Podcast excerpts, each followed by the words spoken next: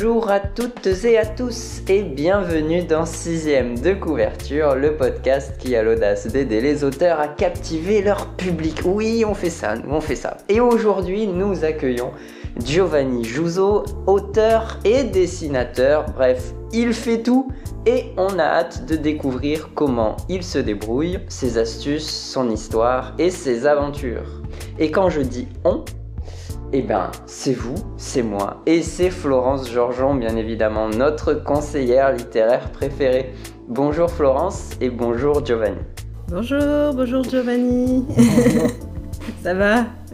Oui, super. Donc je commence par ma petite question rituelle. Euh, quel est ton parcours? Qu'est-ce que, Quelles études as-tu suivies pour exercer le, le métier que tu fais aujourd'hui? Alors moi j'ai fait des études de graphisme l'école Brassard de Tours. Donc j'ai pas du tout appris la bande dessinée euh, dans mes études, j'ai appris tout ça un peu sur le tas. Mais euh, ouais, donc moi j'ai appris à faire des, affiches, des logos, des choses comme ça. Mais c'est des études il y a aussi euh, une base de dessin. Donc c'est pour ça que j'y étais allé aussi. Et puis une fois, une fois diplômé, bah, je, je, me suis lancé dans la BD et l'illustration. Ok, mais qu'est-ce qui t'a donné envie du coup de devenir auteur de bande dessinée? Euh, J'ai toujours aimé ça en fait. Depuis que je suis petit, j'en ai, toujours lu. Et puis c'est vrai, vers l'adolescence, vers le collège je crois, j'ai commencé à faire un peu de bande dessinée quoi. Et euh, j'en ai fait de plus en plus. Et puis, euh, et puis quand j'étais étudiant, j'ai fait aussi, c'était la grande époque des blogs. Aujourd'hui, ça semble incroyablement préhistorique. C'est rangé, avec le Minitel et tout ça. Mais euh, à l'époque, c'était un gros truc. quoi. C'était en 2004, 2005, 2006, dans ces eaux-là. Et je faisais donc du blog BD. Et euh, ça m'a permis de rencontrer plein de gens euh, qui faisaient aussi de la bande dessinée, de l'illustration, des choses comme ça. Et puis, et puis oui, une fois diplômé, en fait, quelques mois plus tard, je suis rentré dans un atelier d'auteur. Euh, et c'est comme ça que j'ai pu me lancer euh, euh, assez rapidement professionnellement, parce que à peu près un an, je crois un an après être diplômé, en fait, j'ai signé mon premier album. Oh purée, bien. Ah ouais, c'est super rapide. Donc ça a été très très rapide. Je crois que j'ai dû, ouais, je crois que c'est ça, une, grosse année quoi. Donc je parle de la signature, hein, je parle pas de la sortie. Hein. Mm-hmm. Euh, qui est sorti euh, presque un an après. Mais euh, voilà, c'est ça mes débuts. Ok. Mais qu'est-ce qui. C'est quoi? T'as parlé d'atelier d'auteur, c'est ça? C'est quoi le concept? C'est une sorte de. Comme une. J'allais dire une pépinière ou comme un truc de start-up, j'allais dire, mais. on n'est on est, pas trop start-up, hein, on va pas se mentir. Mais, non, non, en gros, c'est juste un, un endroit où là, nous, on est neuf. Euh, neuf auteurs, illustrateurs euh, se réunissent. On partage, un, on partage un local, on partage un loyer. Puis, euh, et puis on dessine ensemble, en fait. Enfin, je dis on dessine ensemble. On dessine dans le, on dessine dans le même endroit. D'accord. On ne travaille pas les uns sur les autres. Mais, mais nous, parfois, on travaille en commun sur certains projets. Ça a, été, ça a été le cas pour mon premier album, enfin mes deux premiers albums. Puis bon, la plupart du temps, on travaille juste sur nos, sur nos propres trucs, quoi. Ok, donc c'est un partage d'infos, de, connaissances aussi, du coup, euh, connaissances dans les deux termes, j'ai envie de dire. Euh, oui, et euh, puis c'est aussi le fait de ne pas travailler tout seul chez soi. Hmm. Parce que la bande dessinée, l'illustration, c'est des métiers qui sont très solitaires en fait. Et, et autant, autant j'écris seul, autant rester tout seul toute la journée dans mon petit coin, au bout d'un moment, en fait, c'est compliqué. Et puis ça permet aussi de, de dire bon bah voilà de telle heure à telle heure je suis au travail. Et puis le reste du temps bah je suis je suis chez moi en fait et je fais ouais. et il y a des y a des inspirations il y a des influences entre dessinateurs du coup dans ce genre d'atelier? Euh, je saurais pas te dire exactement. Tu veux dire comme euh, on, s'influence les uns les autres? Ouais. Sûrement un petit peu parce que enfin moi ça fait euh, ça va faire 14 ans que j'y suis donc euh, forcément, la, plupart, des gens qui sont dedans, je les connais depuis des années. Donc on a forcément une influence, les uns sur les autres. Mais euh, après, tu vois, graphiquement, tout ça, on a relativement peu d'influence commune. Euh, il y en a qui font du, dessin réaliste, il y en a qui font plus de la couleur. moi, je fais de l'humour.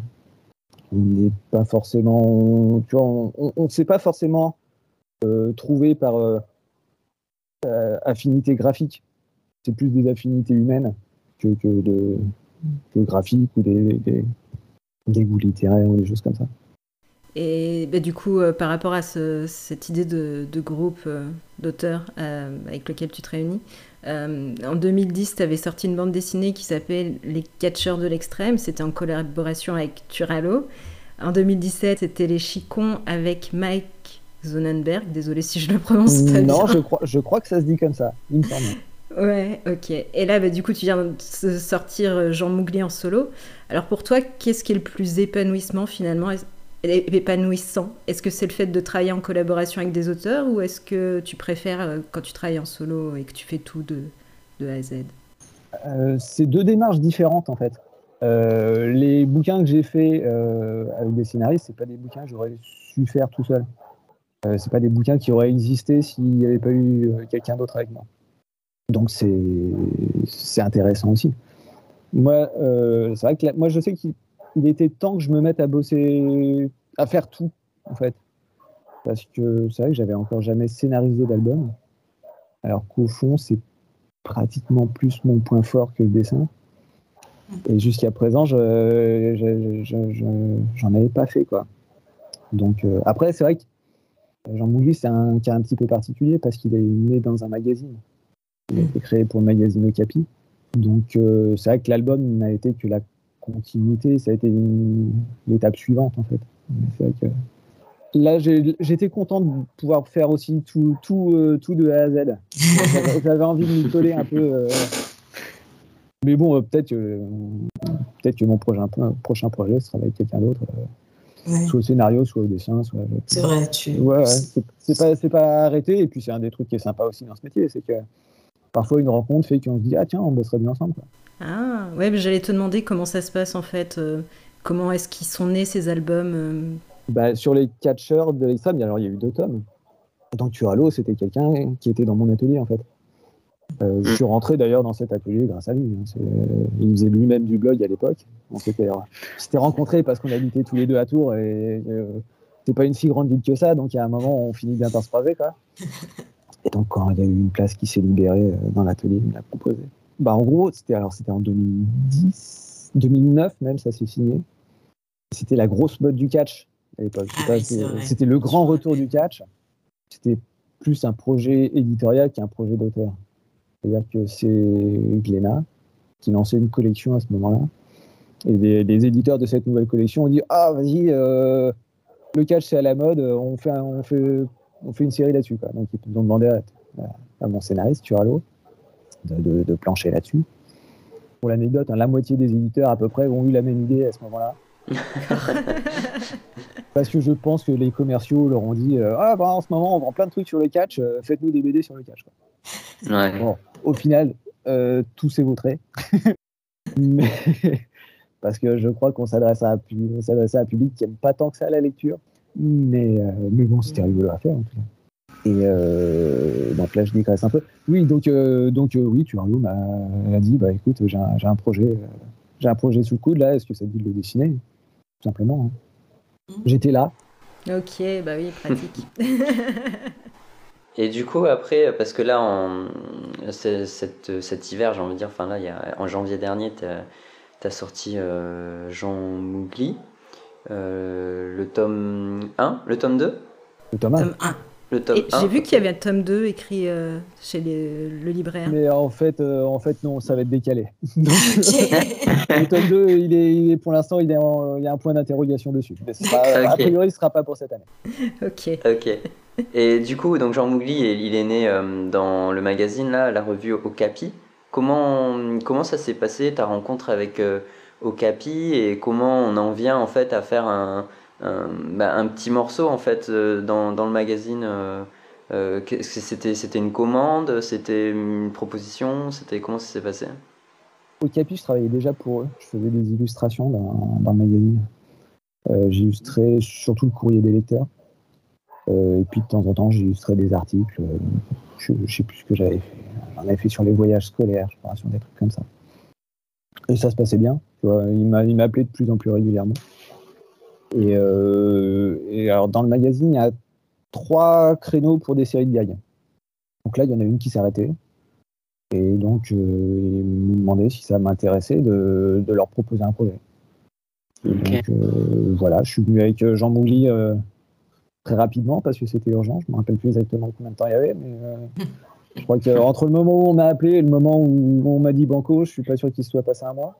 Ah ouais Ah ouais Ouais, ça a été un petit peu l'urgence. Ouais. Ben, je sais pas, alors, je ne sais pas comment la, comment la série s'est arrêtée parce que c'était. enfin, la série précédente s'est arrêtée. Parce qu'il s'est un peu arrêté euh, en cours d'année, donc euh, je sais pas s'ils se sont embrouillés avec euh, les auteurs ou c'est juste d'un commun accord, je sais pas comment ça s'est passé. Mais bon, voilà, c'est comme ça que je me suis retrouvé à, leur, proposer, leur proposer une série, et puis c'était il y a bientôt 5 ans maintenant. Ok, d'accord. Et du, coup, en termes de, en fait, en termes de droits, tu avais, le droit, avais les droits sur, sur ce personnage, sur ses aventures Comment tu as réussi à l'extraire après du magazine en fait? Alors c'est moi qui l'ai créé déjà, donc euh, les, droits de toute façon, euh, les droits moraux m'appartiennent. Euh, après ça, en fait, a été une, un accord entre les, deux éditeurs. Okapi, c'est le groupe Bayard. L'album est sorti chez Bambou. Bayard ne, sort pas ce type d'album. ils, font, ils font de la bande dessinée, mais ils font plutôt des trucs soit vraiment jeunesse, euh, très jeune lecteur, 6-8 euh, ans, quoi. Mm. soit un peu plus ado. Donc ça rentrait pas du tout dans leur catalogue. Donc euh, bah, quand on leur a proposé, ils ont dit non. Simplement. Et puis donc je suis allé voir Bambou en leur disant bon bah voilà j'ai ça, j'ai quasi je sais plus 80 pages sous bras, un truc comme ça. Voilà à quoi ça ressemble. Et c'est vrai qu'entre le moment où je leur ai proposé et le moment où on m'a dit que c'était signé, que ça allait, que ça pouvait se signer, il s'est passé deux jours quoi. Donc, euh, c'est rapide. ça va vite. Hmm. Après, bon, je suis arrivé avec euh, quasiment deux albums tout près. Hein. Euh, c'est vrai que tu, pas, c'était pas un projet éditorial classique. Tu sais, quand tu signes un, quand tu proposes un projet de bande dessinée, en général, tu as 3, 4, 5 pages de dessinée, grand max. tu, tu as un synopsis, tu as ce genre de truc, mais en gros, il faut qu'ils se disent, enfin, faut qu'ils arrivent à se projeter. Euh, par rapport à ce que tu leur proposes. C'est pas toujours évident, c'est un travail. Là, il n'y avait pas besoin de se projeter. oui, c'est déjà fait. Ils avaient qu'à le lire, quoi. Il y, a juste à lire, en fait. Tu prends, tu prends pas, mais c'est aussi simple que ça. Ah ouais, et, mais t'avais avais anticipé, t'avais préparé ton coup ou tu parce que du coup t'avais avais fait plein plein plein d'histoires. C'est parce que dans ta tête déjà à l'avance tu savais qu'un jour tu voudrais en faire un, un tome, une BD quoi quand ça s'est signé chez Bambou, ça faisait déjà 4 ans en fait que c'était publié dans Okapi. Ah ouais, ok, d'accord. Donc euh, Okapi, il y en a 22 numéros par an. Ah ouais, ouais. T'as de la matière, quoi. il y avait quasiment deux albums, quoi. Ouais, ok. donc il y avait juste à faire un petit dossier, un petit, un petit truc un peu joli euh, pour rendre ça, rendre ça attrayant. Et puis euh, voilà. Ma question par rapport à ce personnage de Jean Oubli, c'est comment il est né Comment tu as pensé à faire un gamin en slip qui va au collège Qui a des parents qui sortent de la jungle Parce que ses vrais parents sont, sont morts en faisant un selfie avec, un tigre, c'est ça? Ouais, c'est ça, ouais. Euh, alors, c'est venu parce qu'il y avait deux envies. Alors, la, enfin, une obligation et une envie. L'obligation, c'était qu'il fallait que ça parle de collège. Parce que Capi, c'est un magazine qui s'adresse aux 10-15 ans. Mm. Donc euh, voilà, on s'adresse aux collégiens, il faut mettre en scène des collégiens. Et puis moi, j'avais envie de dessiner des animaux. Euh, donc j'ai cherché un peu comment euh, combiner les deux. et puis voilà, j'en suis arrivé. J'avais un, j'ai tout un tas de carnets de croquis, de trucs comme ça. J'avais retrouvé un, une espèce de petit gamin en slip que j'avais dessiné, qui avait un peu, un peu la tête de Jean Moubli, quoi, qui avait une espèce, une espèce d'air idiot. Euh, des, espèces de cheveux ébouriffés. Je me suis dit, il y a un truc avec ce personnage, il est rigolo. Quoi. Et euh, voilà, je lui ai rajouté un rhinocéros et des singes et, et, toute une ménagerie. Et puis c'était parti. quoi. Après, après, en fait, c'est assez facile, une fois que tu as cette envie et ce crayonné qui traîne, en fait, de dire, voilà, attends, comment je peux combiner tout ça? Euh, Sachant qu'il faut que ça parle de collège, bah, voilà, on retombe un peu sur tous les récits d'enfants sauvages euh, euh, qu'on connaît, hein, euh, qui sont dans l'imaginaire public maintenant. Et puis, j'ai fait un peu ma tambouille, quoi. Je me suis dit, bon, bah voilà, on a, on a à peu près ça, on va essayer de trouver des gags, des gags autour de ce, de, de ce sujet-là. Et puis ça, après, ça, ça, ça s'est fait au fil du temps. Parce que, euh, voilà, c'est tous les 15 jours, je dois trouver, je dois trouver un- une idée. Donc, euh, entre ce qu'il était au début et ce qu'il est maintenant, ça, ça a forcément un petit peu évolué. Et pour revenir sur le, le, le, le métier hein, de, de enfin, ce, ce monde-là de, de, de, la, de la bande dessinée, c'était comme tu te l'imaginais euh, Maintenant que finalement tu t'exerces de- dedans, euh, c'était comme tu te l'imaginais à l'époque de tes premiers dessins quand tu étais au collège, au lycée? Je pas. J'ai euh, je- j'ai su très vite que c'était difficile comme métier. Euh, Parce que vu que c'est quelque chose qui m'intéressait, je lisais des interviews d'auteurs, je lisais, euh, je lisais le magazine Spirou, je lisais des trucs comme ça, et en gros, ça parlait malgré tout de, conditions d'auteur. J'avais compris que c'était pas forcément toujours bien payé, que c'était, euh, il y avait une précarité aussi du fait qu'un projet pouvait s'arrêter facilement. Donc j'avais quand même un peu admis tout ça. Après, je ne sais pas si je m'imaginais que ça ressemblait exactement à ça, parce que c'est- difficile de te répondre là-dessus, en fait. Je sais, je sais pas, je sais pas exactement. Déjà, je me rappelle plus exactement ce que je que j'imaginais à l'époque. Et puis, euh, et puis euh, accessoirement, c'est un milieu qui évolue en fait au fil du temps. Les éditeurs évoluent, Oui, le marché évolue, euh, les lecteurs évoluent aussi. C'est vrai. Faut que tu t'adaptes à chaque fois finalement. Enfin, c'est. Ouais, bah c'est compliqué. euh, Là, on se rend- j'ai l'impression que plus ça va et plus les... et les jeunes lecteurs ne lisent plus beaucoup de bandes dessinées franco-belges, en fait. Ah, Euh, J'ai l'impression que le... le manga a quand même pris beaucoup, beaucoup de place dans leur vie. Et ça, ça s'explique, euh, ça s'explique très bien. hein. C'est à nous de repenser peut-être ce qu'on fait maintenant. Ouais. Mais c'est forcément euh, le lecteur que j'étais euh, s'adresse à des lecteurs qui, Mm. qui sont différents de celui que j'étais. Et au niveau de, des techniques, euh, enfin pour euh, des outils que tu emploies, est-ce que là aussi il faut que tu te mettes à jour euh, Sur de- des. Alors Ouais. j'allais dire, il n'y a pas d'obligation. C'est pas tout à fait vrai. Euh, Il y, a encore- il y a encore 30 ans, euh, les, les auteurs, ils envoyaient leur page à l'éditeur et puis ils se débrouillaient de, de, scanner, enfin, de scanner. De, c'était, je pense que c'était pris en photo à l'époque ou des choses comme ça. Aujourd'hui, toute cette partie-là, maintenant, c'est nous qui nous occupons. Euh, à moins d'être un vieil auteur qui n'a pas d'ordinateur, de ce, genre de truc, sinon, euh, l'aspect technique, fournir un fichier prêt à imprimer, ça fait partie maintenant de, notre travail. Après, le matériel évolue aussi. Moi, j'ai commencé euh, dessiner sur papier. D'accord. Euh, alors, je mettais déjà en couleur sur Photoshop, mais je dessinais sur papier. Maintenant, je dessine sur iPad Hum. avec, euh, avec Clip Studio Paint et puis, euh, et puis je, je- je- je peux me passer complètement de papier en fait aujourd'hui. C'est fou ça. Ça Mm. semble complètement fou. Et au final, je dessine, sur, euh, je dessine numériquement pour un truc qui va finir imprimé. Oui, c'est vrai. Mais c'est presque paradoxal.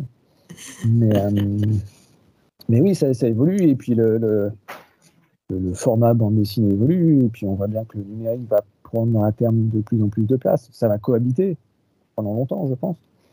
Mais, euh, mais tout ça évolue et puis il faut il faut l'accepter en fait. Moi après j'ai commencé, comme je disais au début, j'ai commencé en faisant des blogs, des choses comme ça. Donc euh, j'ai très vite eu un peu les, les- les deux pieds euh, à la fois dans le papier et à la fois dans le numérique. Mais bah ouais, les, les lecteurs, faut aller les chercher là où ils sont. hein. C'est vrai.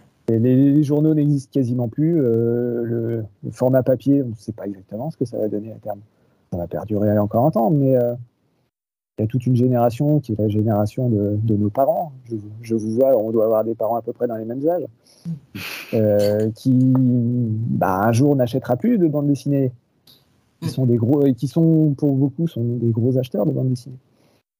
Donc, il bah, faudra, va falloir s'adapter à tout ça. ouais. Et euh, qu'est-ce que tu aimes le plus dans ton travail? Alors déjà, j'ai pas de patron, ça c'est bien. Ah, ça c'est. J'avoue, c'est pas mal. si j'ai des, des clients, tout ça, et j'ai des, des gens qui, euh, qui décident ou non si je, si je, je travaille ou pas. Mais euh, ça, c'est quand même agréable. Pas de patron et je, je décide de mes horaires. Euh, et puis bon, bah, globalement, ça, mon métier combine un peu deux des trucs que je préfère euh, dans la vie, quoi, c'est-à-dire raconter des histoires et dessiner. Donc euh, c'est quand même pas mal, quoi. clair. Et puis bon, euh, à la base, je- si j'ai fait de la BD, c'est parce que j'aimais en lire. J'aime toujours en lire. C'est quand même hyper agréable de, de pouvoir être de l'autre côté. Ouais, tu travailles dans un monde que t'aimes bien en fait. Donc c'est cool. Et t'y contribues. Oui, oui, oui, oui. Après, c'est euh, le monde de l'édition. Ah, c'est pas le monde de l'édition que j'aime bien. hein. C'est le, le fait de raconter des histoires, de dessiner, de faire des bandes dessinées. le monde de l'édition, c'est encore une, c'est encore une autre, euh, une autre histoire. hein.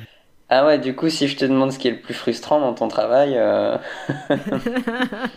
Alors, si, ouais, non, je peux, je peux te dire ce qui est le plus frustrant, c'est que, euh, valable pour beaucoup de métiers artistiques, c'est que euh, c'est pas un métier qui est juste. C'est-à-dire que tu peux euh, travailler à fond, faire le meilleur truc du monde et te vautrer. Parce que le juge de paix, en fait, c'est les ventes. Tu, peux bosser comme un fou pendant un an euh, sur ton album, faire vraiment un super bouquin et le vendre à 150 exemplaires. Hyper frustrant dans un sens, et c'est pas très juste c'est comme ça, il faut l'accepter. Mais euh, tu vois, quand tu as un métier autre, tu vois, plus classique, salarié, on va dire, si tu es compétent, à terme, ça devrait bien se passer. En général. Euh, en bande dessinée, dans la plupart des métiers artistiques, tu peux être super bon et que ça se passe quand même pas bien. tu peux avoir le respect de, de tes collègues, le respect de ton Mm. éditeur, tout ça, mais tu- tu- voilà, si ça se vend pas, bah, tes séries elles s'arrêtent. hein. C'est- ouais. C'est pas de la philanthropie, hein. c'est un, business. hein. Ouais, ça, me- fait penser, euh, ça me fait penser à un- une petite chaîne, enfin un gars euh, sur YouTube que je suis qui s'appelle Captain Mask. Et euh, qui expliquait ça justement. Il parle de, il parle de BD, il parle beaucoup de BD en fait. Et il en venait à dire qu'il parlait que de comics à la fin parce que finalement les vidéos qui, cartonnent le plus c'est, tous les gros comics, voilà, dont on, pense instantanément et que lui il aimait bien parler des petits justement des petites histoires des petits des histoires qui se font peut-être en 2, 3, 4 tomes maximum euh, voilà que, que personne connaît. Les, petites trouvailles en fait. Son truc à lui c'est d'aller chercher la petite trouvaille. Et euh, bah, il disait que malheureusement ça intéressait euh, beaucoup moins de ses de ses spectateurs quoi. Donc c'est frustrant. Pourtant ces gens là ils ont énormément de talent et mais ils sont prisonniers de du système enfin de, de, de la majorité des gens enfin de je sais pas comment dire ouais c'est c'est ça c'est c'est les ventes en fait quoi c'est les ventes c'est les vues t'es t'es prisonnier du système quoi C'est un équilibre à trouver. Alors moi, je fais de la Mm. presse beaucoup. Donc c'est vrai que ça me permet d'équilibrer entre, entre le fait de faire des bouquins qui qui se vendent pas forcément et puis de, de faire rentrer malgré tout des, des sous euh, à côté hein, dans la presse, en faisant Mm. des illustrations, en faisant de... Bon, après, j'ai la chance de faire Okapi aussi dans la presse, de faire euh, Jean Mouli dans la presse aussi. Donc ça, c'est plutôt... euh, je joue sur les deux tableaux sur ce coup-là et c'est plutôt agréable. Enfin, Après, tous ces métiers-là, euh, pas que en bande dessinée, hein, c'est valable pour la musique, c'est valable pour le cinéma, c'est valable pour tout ça. Euh, c'est un équilibre à trouver entre euh, les trucs qu'on fait pour kiffer et puis les trucs qu'on fait pour bouffer. C'est un peu trivial, hein, mais parfois tu acceptes des boulots parce que bon, bah, il y a des factures à payer et puis tant pis si c'est pas très intéressant.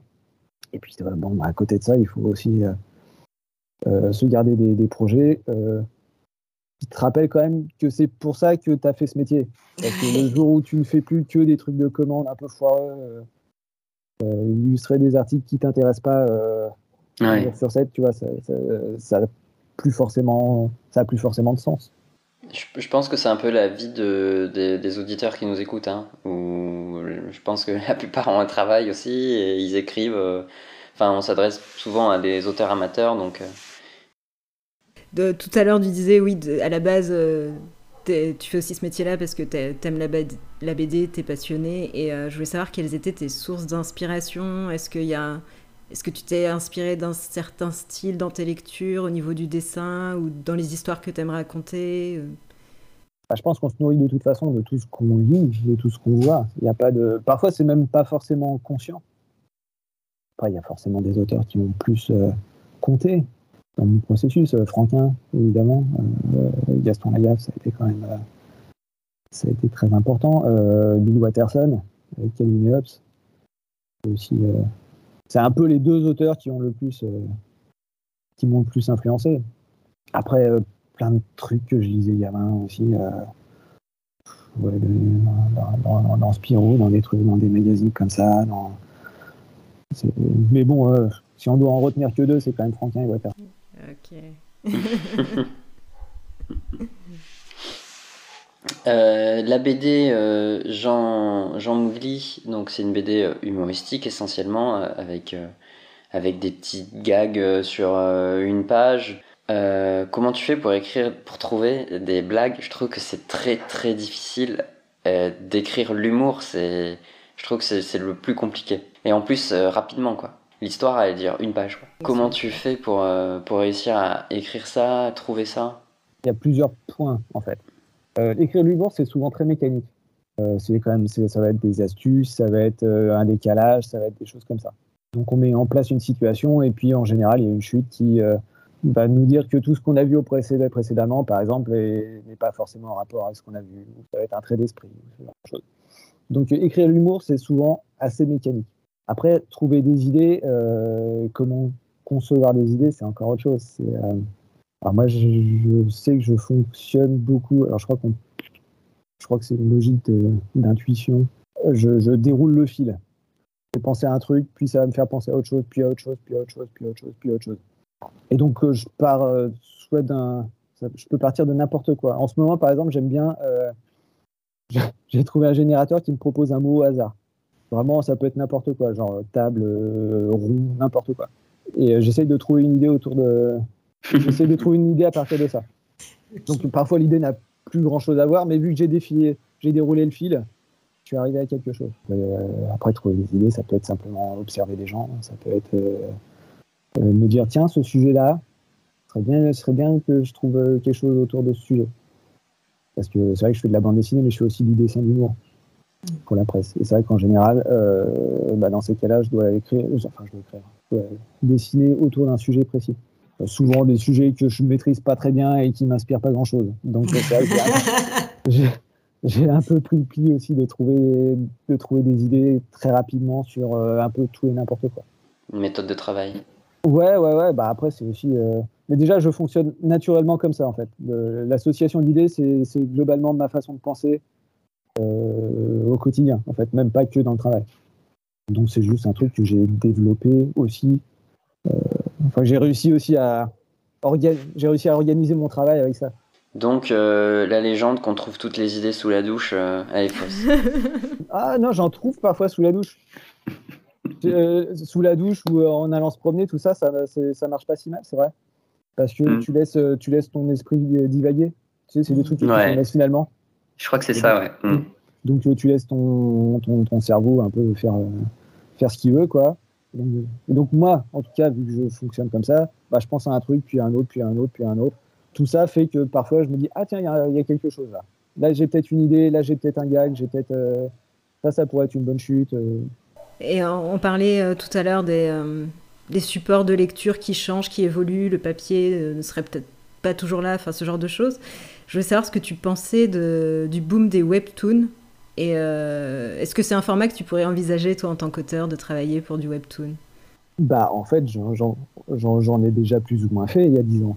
Ah ouais? On Ah bah avec pas, les ça- blogs. on n'appelait Ouais. pas ça du webtoon. Ouais, bah ouais. Et en fait, euh, le, le, le principe de scroller, et tu vois, euh, les, les cases qui se suivent, euh, qui se suivent comme ça, en fait, Ouais. on faisait déjà ça. Alors à l'époque, les éditeurs, ils, ils se foutaient de notre gueule. Il faut le dire clairement. hein. Moi, j'ai souviens vraiment de, discu- de discussions avec des éditeurs qui nous disaient que c'était tout pourri et que la, de la BD numérique, ce serait des PDF dans lesquels on peut zoomer. Ah, super Mais vraiment, hein, c'était euh, il y a une dizaine d'années, c'était ça.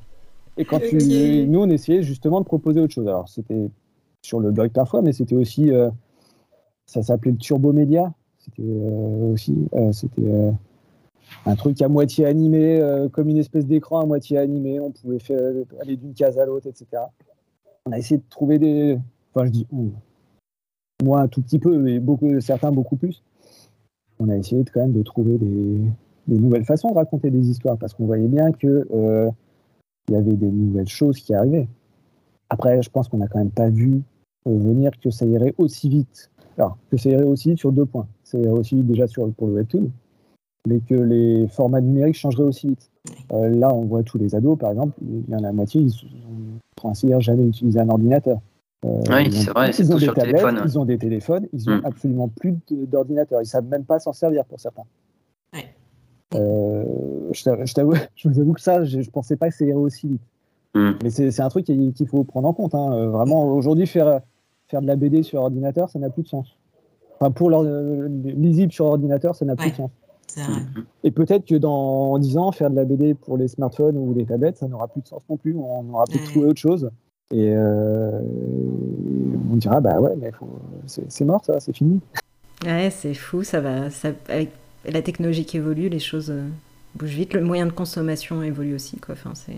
Le, Ouais. webtoon, euh, le webtoon, pourquoi pas en soi. Après, le principe du webtoon actuellement tel qu'il existe, euh, c'est quand même assez similaire à YouTube, en fait, dans le fonctionnement.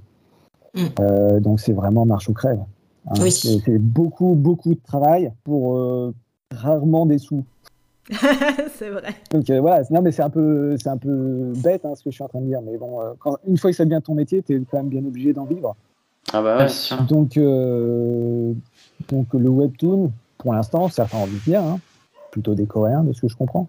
Mais c'est vrai que malgré tout, il faut qu'il y ait un marché qui existe euh, pour que ce soit un métier rentable. Parce que c'est vrai que quand j'entends, j'ai entendu deux autrices de webtoon qui parlaient l'autre jour là, qui ont un, qui ont un webtoon qui visiblement marche bien, mais euh, elles expliquaient qu'elles ont passé euh, deux ans quand même à vraiment euh, manger à peine des pâtes quoi. Donc euh, c'était euh, c'était compliqué. Alors maintenant c'est un éditeur qui a racheté les droits pour en faire des albums, tout ça. Bon. Euh, donc visiblement il y a un petit peu de sous qui rentre maintenant, mais ça, a été compliqué pour elle. Alors que visiblement c'est un webtoon qui marche un peu en France en tout cas. Mais bon c'est un peu bizarre hein, actuellement euh, tout ce qui est webtoon parce que tous les éditeurs sont en train de se lancer là-dedans. Ça tient plus du rachat de droits comme ils ont fait à l'époque pour le manga. Euh, enfin ils font toujours pour le manga. Mais, euh, que vraiment, alors il y a un petit peu de création, mais bon, on sent que aux dernières nouvelles, ils finançaient quand même peu cette création, ils s'y mettaient tout juste. Quoi.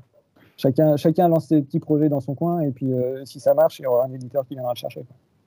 Ouais, ça fait penser un petit peu au, phénomène, tout ce qui est Wattpad. Euh, Il y a beaucoup d'éditeurs qui attendent de voir ce qui devient populaire sur la plateforme pour venir chercher l'auteur et le publier euh, en maison d'édition. quoi. Il n'y a presque plus de travail éditorial. C'est clair. Ouais, Bah, t'as déjà la hein. fanbase. Mm. T'as déjà la fanbase qui est là, donc... euh, Exactement. Mais on voit bien qu'il y a de plus. Alors, je, je reviens au blog. hein. Après, après nous avoir franchement rionné pendant un moment, ils se sont rendus compte qu'il y avait quand même un lectorat qui commençait à exister.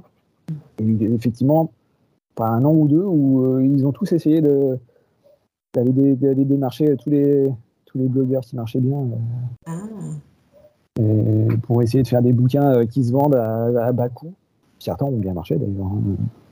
Boulet ou Pénélope Bagieux, ça a été des, ça a été des très gros succès d'édition. hein. Il y a eu des trucs un peu foireux aussi. hein. Euh, vraiment, tu te dis, euh, c'était ni fait ni à faire. ils ont un peu mis tout ce qu'il y avait, ils ont tout mis dans un bouquin, et euh, ça, ça, marchait pas. Mais bon. Moi, moi, avec le numérique, je serais plus inquiet et stressé pour les éditeurs, même s'ils arrivent toujours à bien s'en sortir, que, que, pour les auteurs, en fait. Enfin, créer, créer et imaginer des histoires, en, fait, ça, l'essence même du métier, elle, elle change pas. Bon, euh, la plateforme change, etc. Et finalement, ils se font dépasser par des, par des gens qui créent des applications euh, qui, qui, et, qui, parlent directement avec les auteurs. Et, euh, et en fait, ils doivent, ils doivent, ils doivent s'adapter, quoi. Mais en tant qu'auteur, euh, finalement, c'est toujours ton même. Peut-être ce qui a changé, c'est plus euh, le côté euh, réseaux sociaux, euh, Instagram, machin ou tout, où finalement tu, tu te vends d'abord à une communauté avant de te vendre à, un éditeur ou, euh, ou, ou quelqu'un qui fait euh, l'application, quoi. Il y, a- cette sorte de. Bah, je vais d'abord prouver sur Instagram ou sur euh, machin que, je peux, être apprécié. Non? Alors, à mon avis, je pense que ceux qui se lancent sur Instagram, c'est parce que aussi souvent, pas toujours, mais souvent des jeunes auteurs, hein, des jeunes autrices, qui n'ont pas forcément fait de bouquin. Et c'est un premier, c'est un, un premier endroit où tu peux poster tes trucs, avoir un retour du public. Euh, Ouais. euh, je suis pas sûr, enfin, sûrement le cas de certains, mais je pense que beaucoup ne font pas ça pour, en se disant, je vais devenir célèbre sur Instagram et on va venir me chercher ensuite pour faire des livres. Hmm. Parce que en vrai, euh, c'est plus simple de faire un projet et de, de trouver un éditeur que de devenir célèbre sur Instagram, puis ensuite d'avoir un éditeur qui va me Ouais. chercher. Euh, autant, autant aller directement à la à l'étape Ah, principale. Après, effectivement, en termes de. Si tu arrives à développer une communauté, euh, avoir une fanbase qui est capable de d'acheter ne serait-ce que 1000 bouquins à la sortie, tu vois, Hmm. c'est déjà important. Ouais, c'est cool, ouais. Bon, ça, ça, 1000 bouquins, ça suffit pas à faire un succès d'édition. Bande. Mais précommander peut-être. Montrer que voilà, via les précommandes, euh, ça, c'est un départ quoi. Ouais, ouais, exactement. Hmm. Mais bon, euh, enfin, tu disais, les, les éditeurs, tout ça, ils sont, euh, ils peuvent, ils peuvent disparaître euh, avec le numérique, tout ça. C'est un peu ce qu'on essayait de leur expliquer il y a quelques années. Quand euh, nous, on, nous, on, est- on était, euh, on, manifestait un peu pour certains, certains droits. C'était un petit peu, on avait des relations compliquées avec les éditeurs il y a quelques années. Et on leur expliquait que, mais en fait, là, vous nous traitez mal, mais les prochains, les prochains sur la liste, c'est vous. Parce que, parce que nous, là, on n'arrive plus trop à en vivre, mais là, vous, les, di- les directeurs de collection qui nous écoutent pas, tout ça, en fait, c'est vous les prochains qui allez sauter. Euh, et nous, on va continuer à faire des bouquins, peut-être qu'on n'en vivra pas, peut-être qu'on les diffusera autrement. Et Mm. vous, vous allez juste disparaître. Ouais, ouais. Et c'est- dommage aussi, parce qu'en fait, euh, un bon éditeur, un bon directeur de collection, quelqu'un qui sait bien faire ce travail, c'est précieux. Mais, euh, mais oui, si, si un des deux doit disparaître, ce ne sera pas l'auteur. hein. Oui, c'est clair. Sans lui, il n'y a, il y a pas d'histoire. Donc, c'est c'est compliqué. Ok. Euh, sur une vision un peu plus large, du coup, quels sont tes, tes projets aujourd'hui, demain? Comment est-ce qu'on peut t'encourager, te trouver? Tu n'as pas de page Instagram, mais peut-être qu'on peut te, Si, te trouver j'ai une, ailleurs. pa- j'ai une page Instagram. Ah, ok. Que je mets où je mets pas grand chose parce que je m'en fiche un peu et je le paye un peu maintenant que j'ai des- que j'ai un livre à vendre et que je me dis hey, ça aurait été bien d'avoir une communauté énorme qui est prête à l'acheter mais euh, d'ailleurs euh, si voilà hein, c'est- tu parles de comment comment soutenir un auteur le meilleur moyen c'est quand même d'acheter ses livres hein. Ouais. C'est bête- c'est- c'est c'est bête à dire hein, mais euh, le, le- le- le juge de paix il est là hein, c'est euh, Hmm. Bah, de toute façon, on peut les trouver dans n'importe quelle librairie. euh, le tome 1 euh, de euh, Jean Glis. Le tome 1, le tome 1 est partout. Il est sorti le, Mm. le mois dernier. Là, pour ceux qui nous écoutent, on est en février. Février, Oui. février 2023. Euh, donc oui, oui, Jean Mougli, euh, le collège c'est la jungle. Je, mets- je mettrai un lien. J'ai trouvé un site qui, qui peut te mettre les éditeurs indépendants proches de chez toi où tu peux acheter les, les bouquins. Donc. Je mettrai Ah ouais, le lien c'est dans la description. Ouais. Ah, c'est cool. Et tu, tu rappelais la date, donc février 2023, et je me rappelle que tu avais créé, euh, je pense à ça parce que c'est bientôt le, le changement d'heure, le mois prochain, les 23 heures de la BD. Ouais. Ça Enfin, existe. seul, hein, mais- Oui, ah oui, ouais. Bah, du coup, est-ce que tu peux nous en parler un peu? Est-ce que tu le refais cette année ou- alors, moi, je- moi, je le fais plus parce que c'est vraiment. Euh, c'est compliqué physiquement. hein, c'est 23 heures, 23 Ouais. heures de dessin non-stop. Et puis maintenant. J'ai tendance à faire des petites tendinites au bras, donc j'évite de, Ah ouais. de, me, de me plomber. Le- les 23 heures de la BD, c'est né, euh, c'est né d'une frustration de deux amis qui euh, voulaient faire les 24 heures de la bande dessinée d'Angoulême. J'explique le principe. hein, c'est euh, de faire, le principe, c'est de faire 24 pages de bande dessinée sur un thème donné en 24 heures. Un thème et une contrainte en général. Et euh, donc à la base, c'est une création d'un auteur américain, et puis le Festival d'Angoulême avait décidé de le, de le transposer en France. Sauf qu'en fait, ça avait lieu juste avant le Festival d'Angoulême. Et, euh, quand tu es auteur et que tu vas au Festival d'Angoulême, en fait, déjà, c'est épuisant. Donc, euh, tu vas vas pas, vas pas faire un marathon BD juste avant. Il, y en a qui, le font, mais nous, on trouvait que c'était un peu se tirer une balle dans. Donc, on a décidé de faire mieux que les Américains et de, pro- de profiter du seul jour de l'année où il n'y a que 23 heures, c'est-à-dire le, le jour du, du changement d'heure. Et donc, c'est comme ça que sont nées les 23 heures de la BD. Et c'était il y a euh, 15 ans, un truc comme ça, maintenant. Ouais. Donc ça continue, moi je m'en occupe plus du tout. hein. Euh, Mais ça, je pense que cette année, il y en aura encore. J'ai pas suivi. mais, euh, Ok. Et sinon, bah, pour, euh, pour conclure ce, ce podcast, justement, côté podcast, est-ce que tu es consommateur de ce genre de format? Et si oui, sur quel thème? Et si tu en écoutes, euh, quand est-ce que tu les écoutes? Alors j'en écoute très peu. Ça m'arrive parfois, mais c'est plus du. euh, euh, je tombe sur un lien, euh, quelqu'un qui dit Hey, écoutez ça, c'est cool. Donc, c'est vrai que j'ai pas forcément trop bien retenu les, les noms, tout ça. En général, c'est plus des choses qui parlent. Alors, soit c'est des trucs qui parlent de création, justement, soit ça va être des choses plus euh, branchées euh, science ou histoire ou des choses comme ça. Des choses qui vont, pour le coup, être très différentes de ce que je connais. Après, moi, je travaille en atelier. Donc, euh, on, a, aussi une vie. vie commune, on discute, tout ça. Donc c'est vrai qu'on j'essaye de pas, dans ces moments-là, de pas être avec euh, des écouteurs sur les oreilles. Ouais. Et puis, euh, et puis voilà. Donc ça peut m'arriver. hein, ça, ça- J'en ai écouté un peu pendant le confinement parce que, ah oui. que ça faisait un peu de vie. C'est vrai que sinon j'en écoute assez peu. Ça, ça peut m'arriver, mais c'est très occasionnel. Ok, bon, très bien. Bah, merci beaucoup d'avoir euh, répondu à nos questions et d'avoir pris le temps euh, d'être là sur sixième de couverture. Ok, super, ouais, merci. Euh, bah, du coup, on mettra ton Instagram en description, c'est ça? Ouais. Chers auditeurs, vous savez que vous pouvez retrouver Florence Georgeon sur Instagram, arrobase Florence-Georgeon, et moi, vous pouvez me retrouver sur YouTube, la chaîne L'Alchimiste Aventurier. Et si cet épisode vous a plu, vous pouvez nous soutenir de manière euh, hyper facile, j'ai envie de dire. Oui, cette phrase n'est pas française, et alors? Et alors? Bon, il y a trois moyens de le faire pour nous soutenir, vous commencez à les connaître. Le premier, c'est de vous abonner à ce podcast pour euh, nous montrer qu'il vous plaît. On publie tous les 15 jours. Le second, c'est de partager ce podcast à l'un ou l'une de vos amis qui écrit ou Le dessine. dernier. oui, c'est vrai. Le dernier est de noter 5 étoiles ce podcast sur la plateforme que vous utilisez. Ok, super. Bah, merci euh, Giovanni pour ta bonne humeur et, euh, et cette interview qui était euh, super euh, fluide et intéressante. Tant mieux alors. À plus À tard. la prochaine. Ciao. Ciao.